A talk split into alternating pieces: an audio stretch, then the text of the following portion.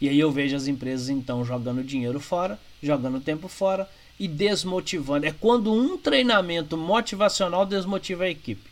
Isso eu já vi claramente é, em eventos meus, né, em treinamentos meus, onde as pessoas dizem: tá, mas como eu faço para convencer o meu chefe que isso é bom? Olha só, aí você começa a ter, e isso é, é positivo, você começa a ter que buscar estratégia para convencer o outro. Ok, ótimo. Mas então por que, que o seu chefe, o seu patrão no caso, e no caso essa pessoa estava lá pela empresa, por que, que o seu chefe, o seu patrão, direcionou você para esse treinamento, se quando você volta para o treinamento, você não pode aplicar aquilo que você a, aprendeu ali?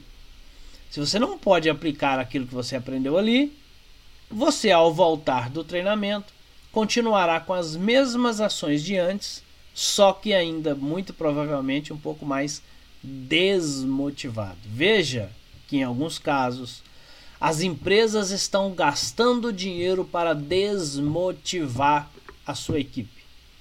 As empresas estão gastando dinheiro para desmotivar a sua equipe. Elas pagam treinamentos caros porque acham que vale a pena, porque acham que vai motivar, porque acha que aquilo é legal. E quando a pessoa volta para dentro da sua empresa, ela não pode aplicar todas aquelas ideias que ela teve, todo aquele conhecimento que ela adquiriu dentro do treinamento.